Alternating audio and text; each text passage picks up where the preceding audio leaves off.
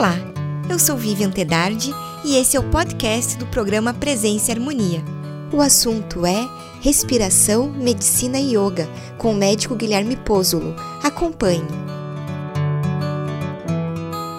Guilherme, bem-vindo ao programa Presença e Harmonia e muito obrigada por ter aceitado o nosso convite. Ah, fico muito agradecido pelo convite, imagina. Obrigada. O que é então o yoga e qual é a sua relação com a saúde? É, o yoga em si, ele é uma filosofia indiana, é, nascida lá e traz todos os aspectos de qualquer filosofia. Então, se pegar traços, por exemplo, de existencialismo ou de idealismo, é, positivismo, todos eles trazem alguma abordagem sobre alguns aspectos da vida e muitas vezes sobre vários aspectos da vida. E o yoga ele se propõe a procurar essas respostas da mesma maneira. É, assim, ele é uma escola de pensamento, é, mas durante o processo de encontro da, do yoga com o mundo ocidental, é, o grande chamariz no início foi as técnicas de saúde.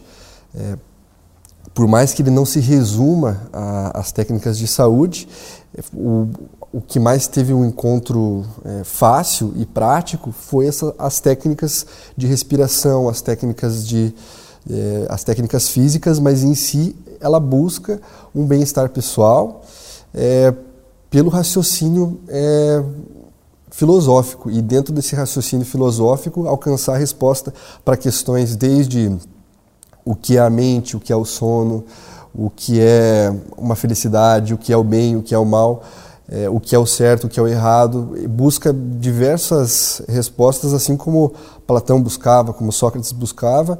Também no yoga existem vários pensadores. Um desses pensadores mais reconhecido tem até um texto, que é o Yoga Sutras de Patanjali, é um dos textos mais fundamentais do yoga. E lá tem uma descrição técnica sobre o que é o yoga e a primeira frase lá é, sobre o que é, é yoga é o cessar da mente. Yoga, chitta, vritti, é, nirodha. Então, é, por mais que tenha essa ideia de uma grande prática física, a ideia é voltar a alguns ensinamentos utilizando outras técnicas. Então, o, a saúde para o yoga é quase um efeito colateral. Então você pratica as técnicas, pratica os asanas, que são as posturas físicas, o pranayama, que são as, as, os exercícios respiratórios, para chegar num estado de mente mais sereno, para a partir de então tentar buscar o entendimento. Você produz saúde, mas não é o principal do yoga, a, a, a busca pela saúde. Certo, e existem vários tipos de yoga. Né? A gente percebe várias escolas diferentes.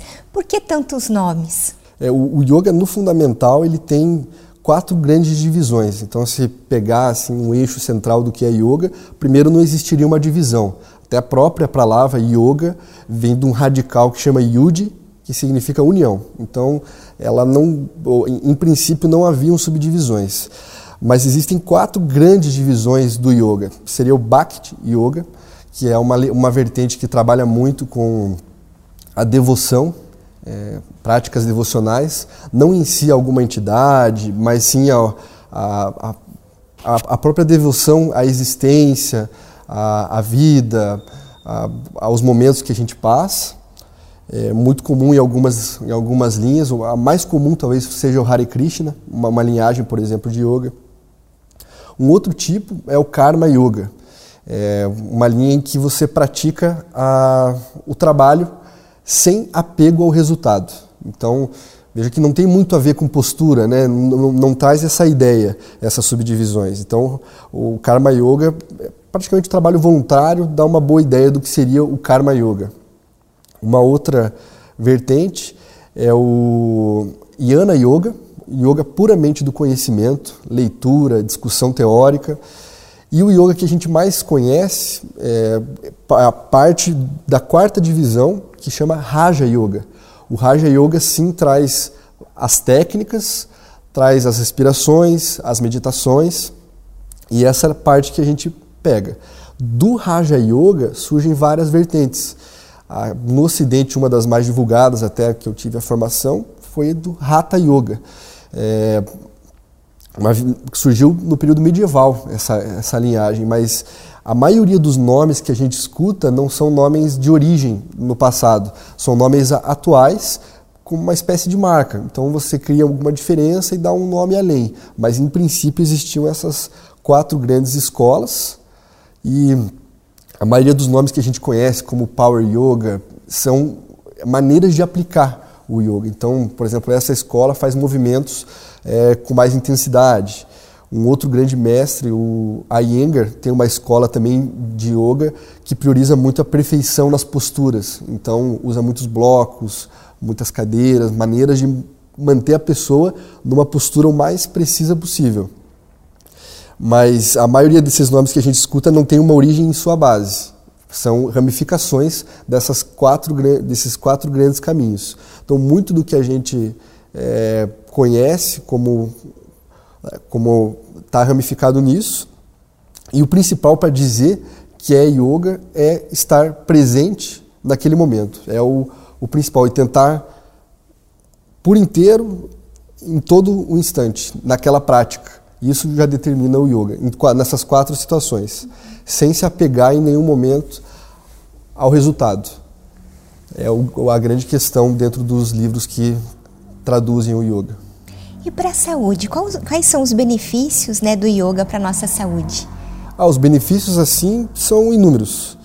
É, até dentro, assim, quando eu comecei a fazer a, o meu curso de formação, eu estava no final da faculdade e nem foi por buscar, assim, alguns benefícios que eu entrei no curso, mas vários dos problemas que a gente reconhece dá para começar até quase descendo.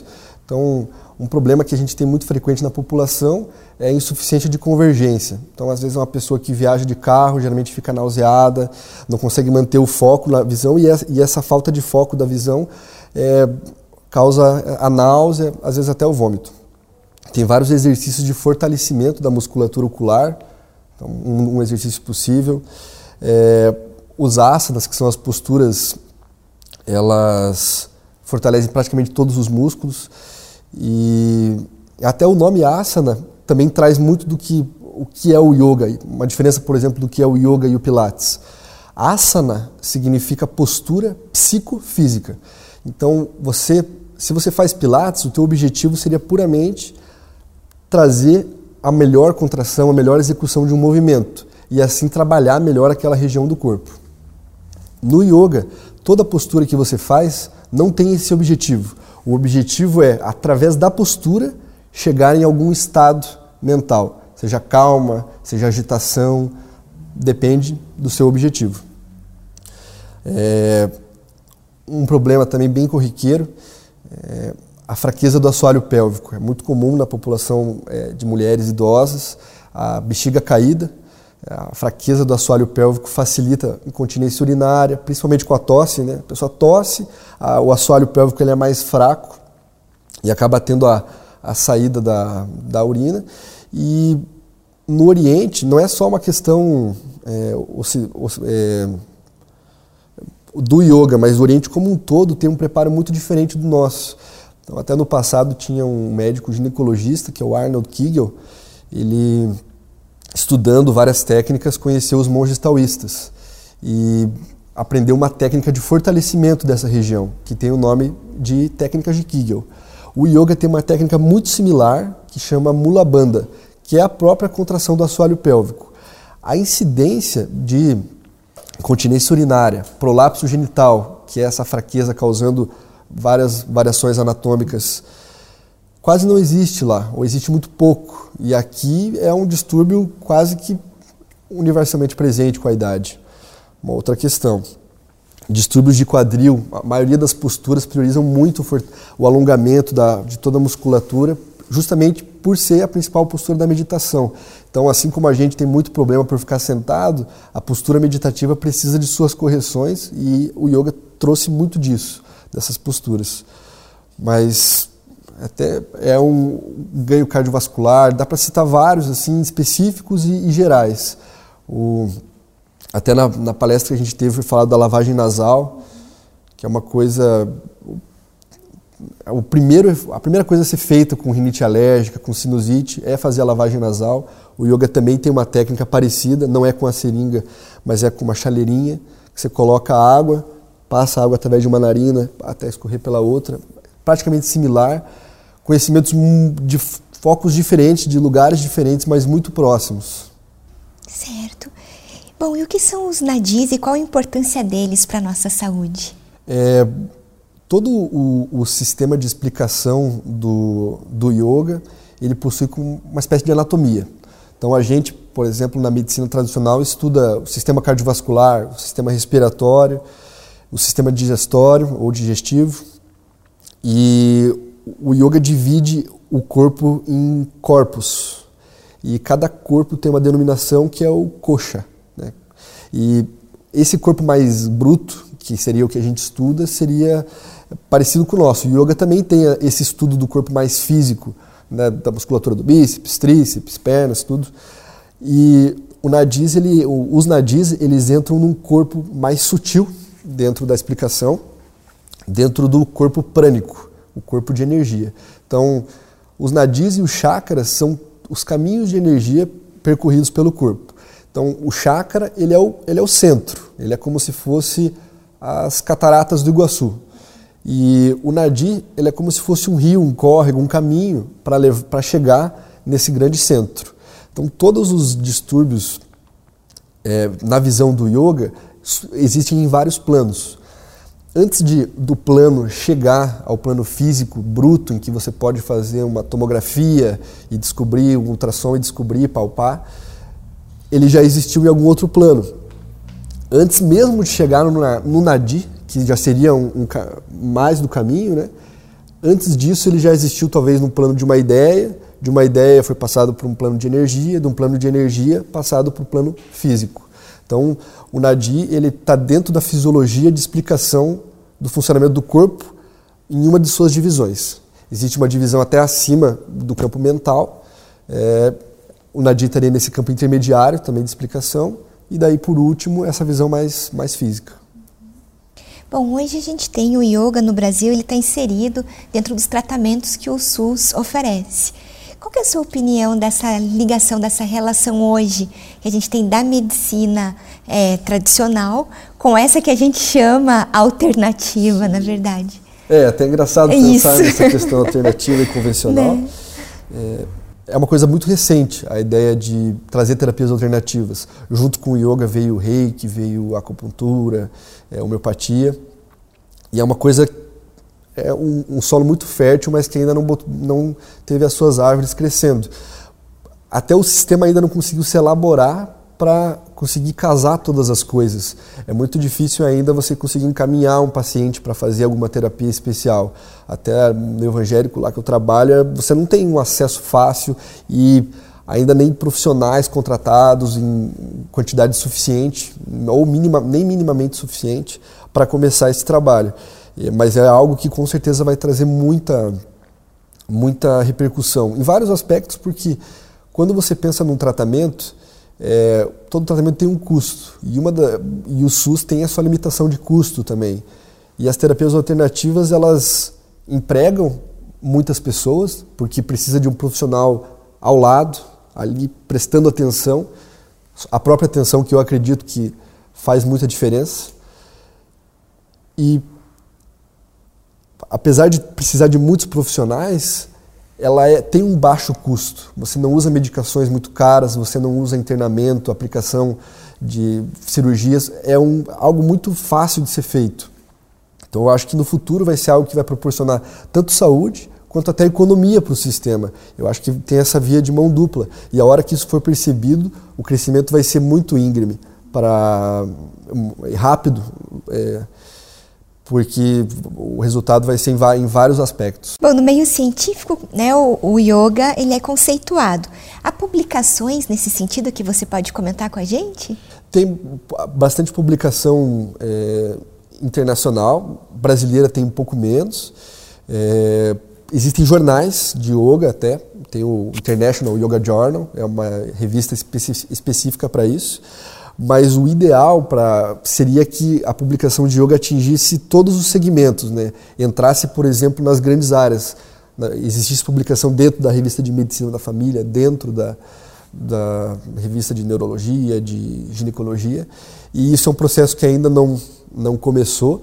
E um outro problema é que as pessoas tratam a medicina alternativa como uma, uma, uma, uma mistureba, como se fosse tudo a mesma coisa.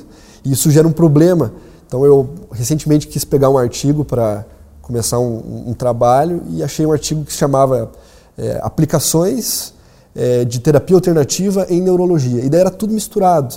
Pegava homeopatia, acupuntura, técnicas é, todas com o seu valor isolado, mas analisadas quase como uma coisa só. E partindo do princípio que cada técnica tem uma, uma atividade tanto física, mas também num campo talvez é, sutil, a interferência ela é danosa e, e prejudica os resultados é, e a análise deles. Então, existem muitos artigos sendo feitos, mas os problemas geralmente é essa mistura de terapias, não uma análise seriada de cada uma, e também o, o, o baixo número de participantes. Então, são pesquisas que às vezes tem 10, 20, 30 pessoas, e para um medicamento, às vezes tem uma pesquisa com 5 mil pessoas. Então, quando alguém vai analisar na prática, ah, não, mas isso aqui, nossa, é pouca gente, então eu não vou dar valor. E isso precisa ser mudado. É uma, algo que trará muita, é, muito respaldo para quem quer aplicar. Então, você quer aplicar, tem gente é, louca assim para é, ter trabalho para mostrar, não, você vai fazer porque esse artigo deu certo e hoje o, o paciente também quer saber se a coisa realmente funciona. E na medida em que essa ciência atingir é, o qualizar de, de, metodologia e pesquisa, ela vai ser ainda mais validada. E Guilherme, você nos falou sobre os asanas, né? É, existem outras práticas que compõem a filosofia do yoga? Se você pode nos falar um pouco, e sempre relacionando essa questão do benefício com a saúde? Ah, claro. É, bem, o asana é, é o carro-chefe quando a gente pensa na prática de saúde, mas o asana faz parte de oito divisões dentro do yoga. É, tanto, o, o, yoga é dividido em oito partes, tem até o nome Ashtanga, né? oito é, Ash e o Anga são braços. E o asana é a primeira parte é, de prática. Mas antes mesmo do asana, existem outras duas, que são os yamas e niyamas, quase um código de ética. Lembra um pouco Dez Mandamentos, é, esses yamas e niyamas.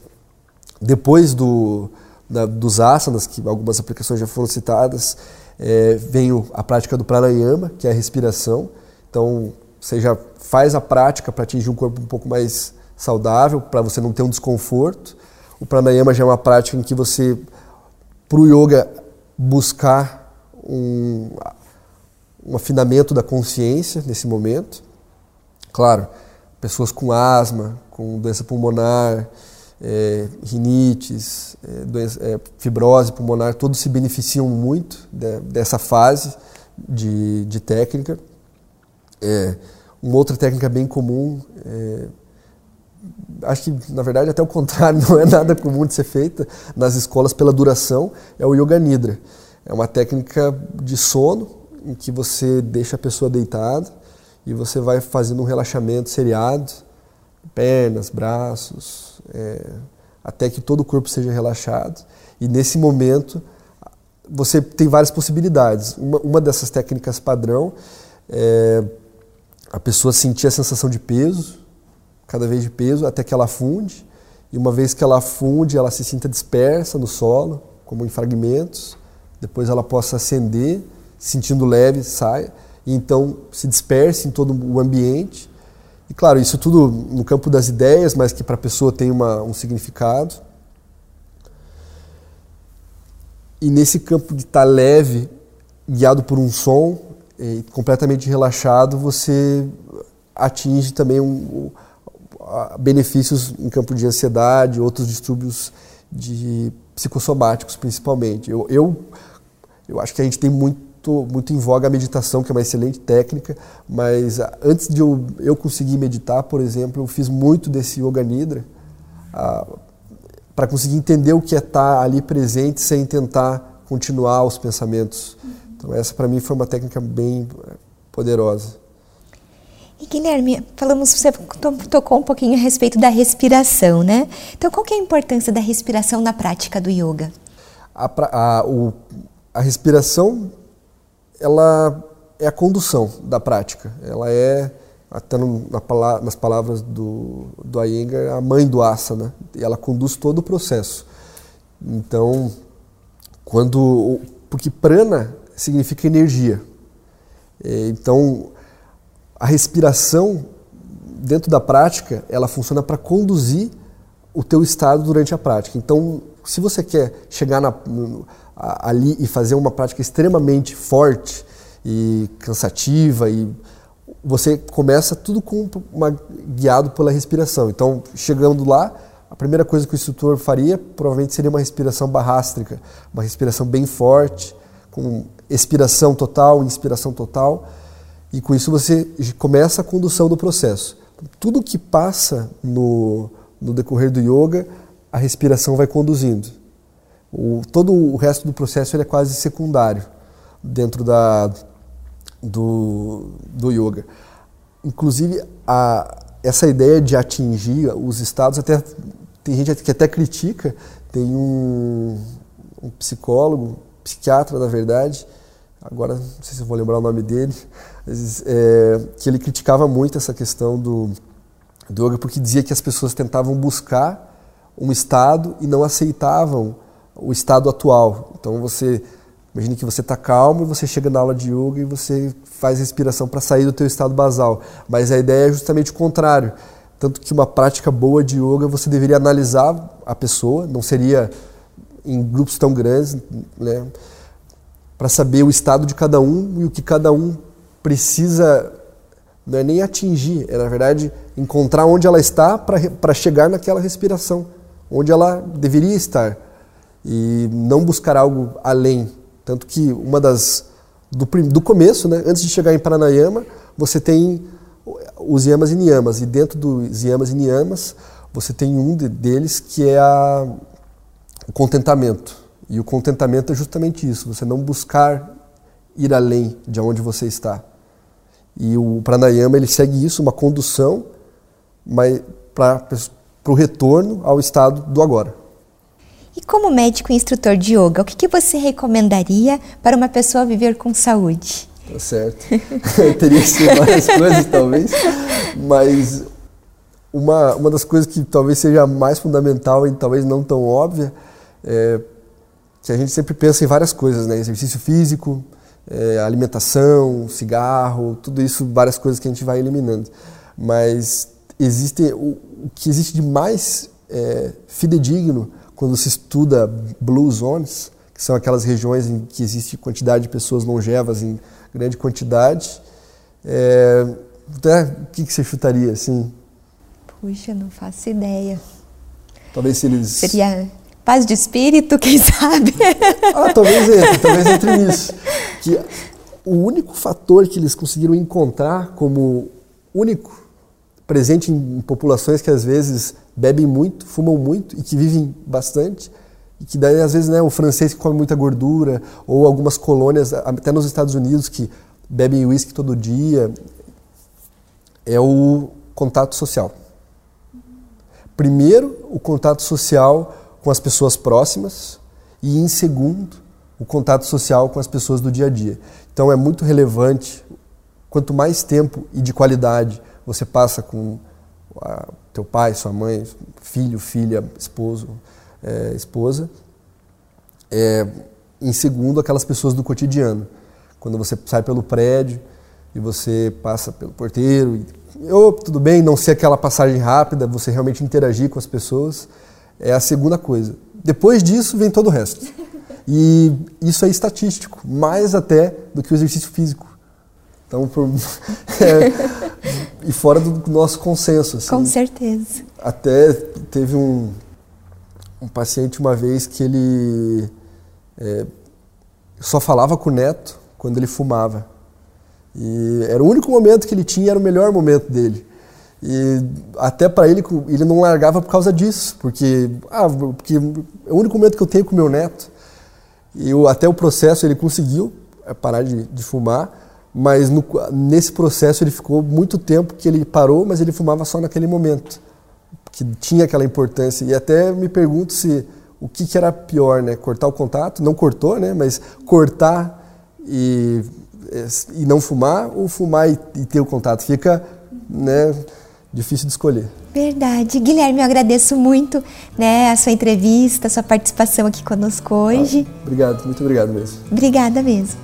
Concluímos assim mais uma edição do programa Presença e Harmonia. Para acompanhar os nossos programas em vídeo e áudio, visite o portal da MORC no endereço www.amorque.org.br. Em nome da MORC GLP e de toda a nossa equipe de produção, queremos agradecer o prestígio de sua audiência. Paz profunda!